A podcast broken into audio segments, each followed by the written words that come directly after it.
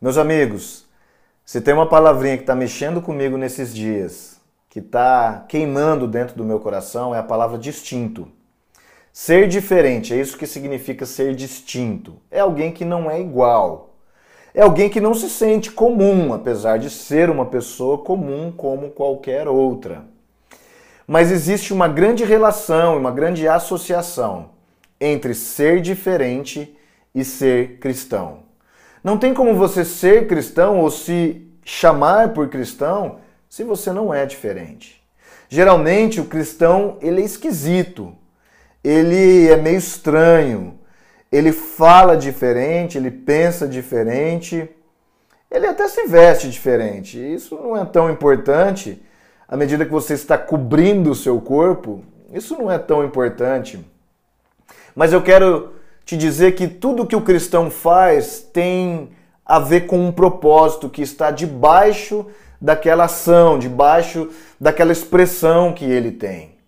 E quando eu falo diferente, eu falo diferente da cultura humana, da cultura do mundo. E eu também não falo diferente, diferente no sentido comparativo de ser melhor, de ser maior, de ser mais sofisticado ou superior. O cristão só é diferente.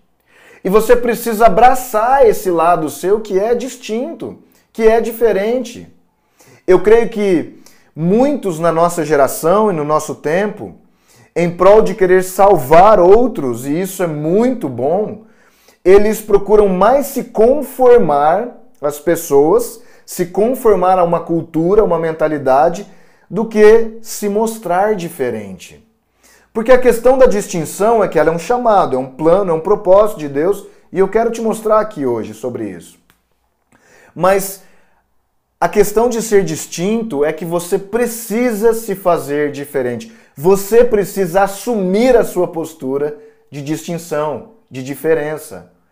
E eu volto a dizer, isso não te faz melhor, isso não te faz maior, isso não te faz mais sofisticado, isso não te faz acima dos outros. Isso simplesmente quer dizer que você é diferente. E eu sei que talvez por existe um sentimento nosso como seres humanos de querer ser aceitos. A gente quer ser aceito, a gente quer fazer parte do grupo da igreja.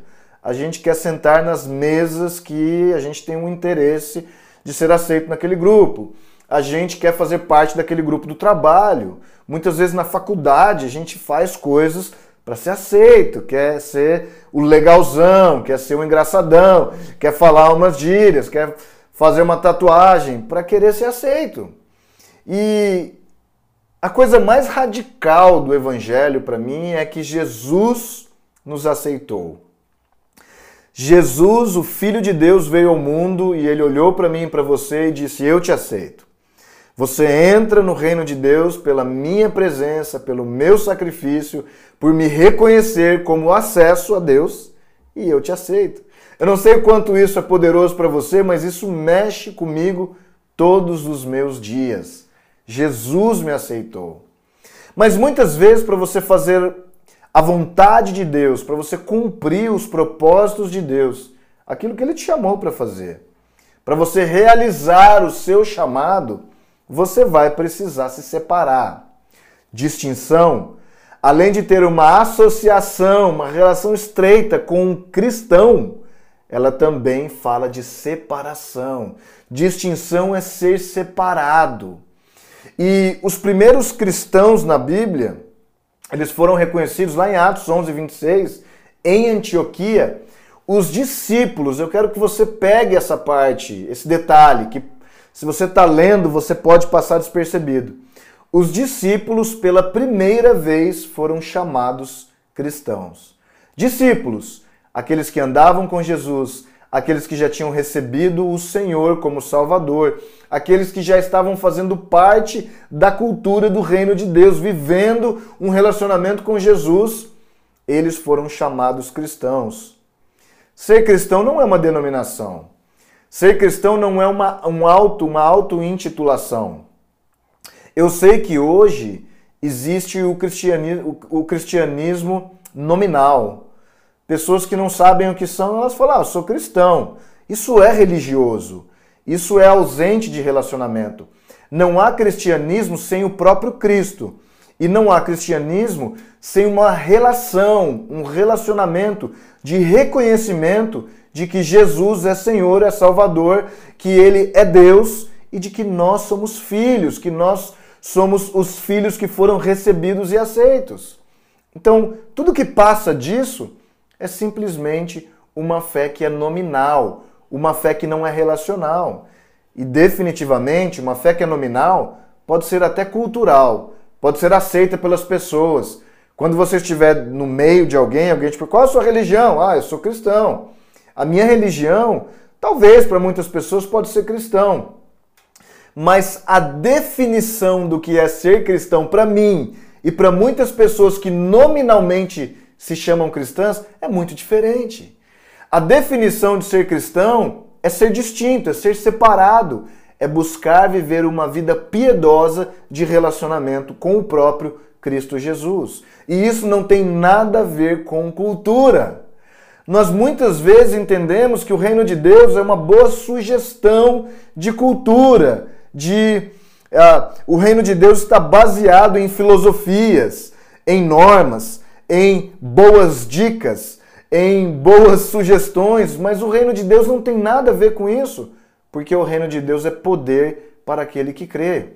O poder que Deus nos deu de sermos feitos filhos tem a ver com o poder de receber o que ele recebeu, a ressurreição, de ter coisas sobrenaturais acontecendo numa vida que é completamente humana e natural.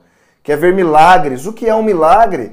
É aquilo que era impossível, a capacidade e habilidade humana acontecer por causa de uma coisa chamada o poder de Deus. Nós precisamos entender que, muito além de uma questão religiosa, nominal, denominacional, ser cristão é andar no poder do próprio Cristo, porque Cristo é a palavra ungido, fala daquele que tinha a unção para despedaçar as cadeias, as prisões que prendiam a minha a sua vida, que prendiam a nossa alma, os nossos pensamentos, os nossos sentimentos, em diversas coisas, sejam vícios, pecados, situações horríveis de relacionamentos desajustados e complicados, o poder de Deus veio através da pessoa de Cristo Jesus para curar tudo isso. E quando Jesus ele veio na terra, morreu e ressuscitou, ele nos comprou. Você precisa entender que ser distinto é ser comprado. Você já não pertence a si mesmo. Se você entrou por Cristo Jesus, você não mais tem o domínio da sua própria vida, mas você entregou a sua vida para aquele que é maior que você. A palavra palá, se assim eu posso dizer, no hebraico, ela está lá em Êxodo, no capítulo 33. No verso 16, você lembra dessa passagem? Como Deus olhou para o povo que Moisés tinha acabado de tirar do Egito Falar, Moisés, eu não aguento, o povo, esse povo é muito obstinado, pecador, eu já fiz de tudo por eles e Deus já tinha feito milagres poderosos e maravilhosos e o povo continuava rejeitando a Deus. Não foi Deus que rejeitou o povo, foi, é, foi o próprio povo que acabou rejeitando a Deus. Moisés diz: Senhor, se o Senhor não passar conosco, se o Senhor não nos levar para o outro lado, para a terra prometida, não faz nenhum sentido para mim. Porque no verso 16 de Êxodo 33 ele diz assim, ó: Como saberá as outras nações que eu e o teu povo podemos contar com seu favor se você não nos acompanhar, Senhor? Ele continua dizendo: Presta atenção nessa parte. Quem mais poderá distinguir a mim e a teu povo de todos os demais povos da face da terra? Quem mais poderá distinguir? Distinguir é a palavra palá, o pala. Essa palavra no hebraico significa ser distinto, ser separado, ser distinguido, ser maravilhoso. é, tão, é, tão, é tão poderoso o hebraico porque ele tem uma amplitude tão grande para dizer uma coisa que diz a respeito de um estado, de um caráter, de, um, de uma característica, de uma personalidade. Então, o que Deus está dizendo é que Moisés, na verdade, está dizendo para Deus: Deus, o Senhor nos escolheu e nos tirou do Egito. O Senhor nos fez o teu povo. E o plano de Deus foi sempre ter um povo, um povo distinto das outras nações. Meu amigo, se você não souber isso, você vai achar que Deus, por mais que ele seja soberano e tenha toda a autoridade no céu e na terra, que todas as nações são nações de Deus. Elas servem a Deus, elas seguem a Deus. Esse pensamento relativista, ele pode ser muito poluidor para mim e para sua vida. Então eu e você precisamos saber que no momento que nós recebemos Jesus pela cruz do Calvário, nós nos tornamos o povo de Deus, um povo distinto. Você já não é mais igual qualquer pessoa que mora na sua vizinhança, no seu prédio, na sua, no seu condomínio, na sua empresa, na sua faculdade, pessoas que você vê no seu dia a dia, vocês já não são mais iguais. Mas isso não te faz melhor.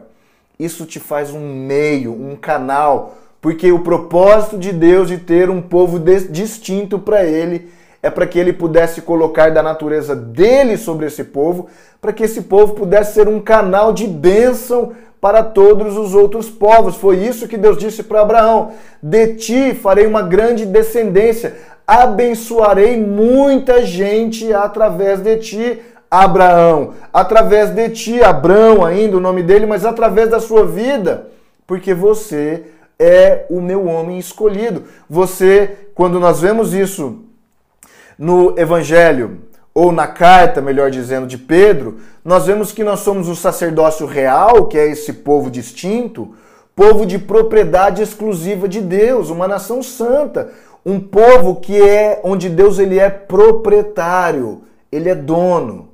Olha aqui em Salmos 17, 7, ainda diz a mesma palavra palá.